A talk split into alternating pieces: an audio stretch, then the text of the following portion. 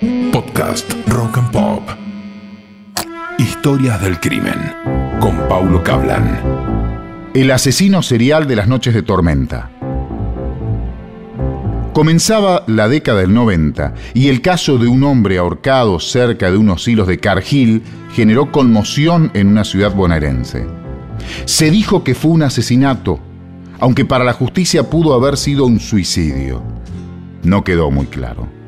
Aunque un compañero del fallecido, al que todos lo señalaban, tuvo que renunciar. Su nombre era Miguel Alberto Govia y fue considerado uno de los asesinos seriales más crueles de la historia penal argentina. Govia, con su mujer, se afincó en una vieja casa de campo en las afueras de Saladillo, donde montó una precaria pulpería. Después contaría que por una caída de un caballo, se golpeó la cabeza y le generó una lesión que le provocaba terribles dolores que calmaba con medicamentos y alcohol. Los neurólogos no encontrarían lesión alguna, ¿eh? aunque dijo que en las noches de tormenta se ponía tan loco que le daban ganas de matar. Al principio eran caballos, después fueron vecinos. El bar de Govia quedaba justo donde comenzaba un camino sin asfaltar que por ese entonces, en Saladillo, se lo conocía como Villa Cariño. Miguel después contaría que de noche salía a espiar.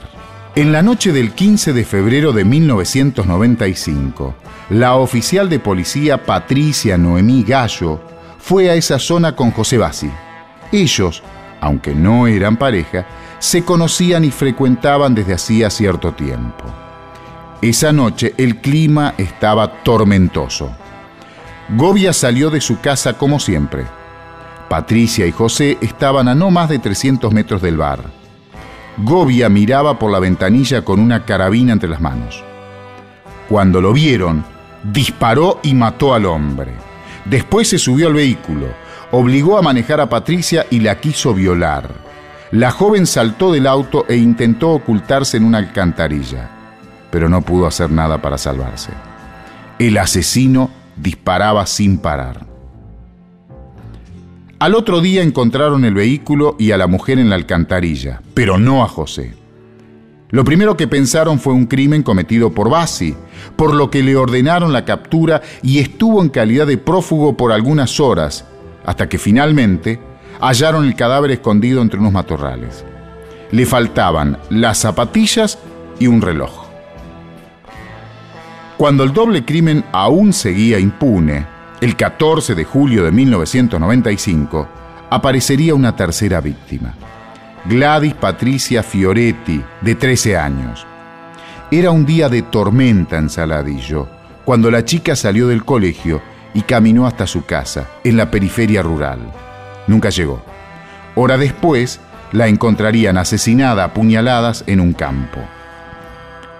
Los padres de Gladys conocían a Govia fue el padre de la chica quien tras el hallazgo del cadáver recordó como un hecho llamativo que Miguel hubiese ido horas antes a su casa a preguntar por cuestiones sin sentido. Eso le había resultado sospechoso. La investigación, finalmente, se encaminó hacia el bar de Govia. Al llegar, la mujer del comerciante dio algunas pistas para la causa. Acá hay un reloj y unas cosas que no son de la casa, le dijo a los policías. Eran elementos que le había robado a Basi después de matarlo. Ese mismo día, Govia confesó todos sus crímenes. Cuando lo llevaron a la seccional, detenido, tenía todavía puestas las zapatillas del vecino Basi. Le dieron perpetua, pero en 2010, aunque cueste creerlo, salió en libertad y su rastro se perdió para siempre.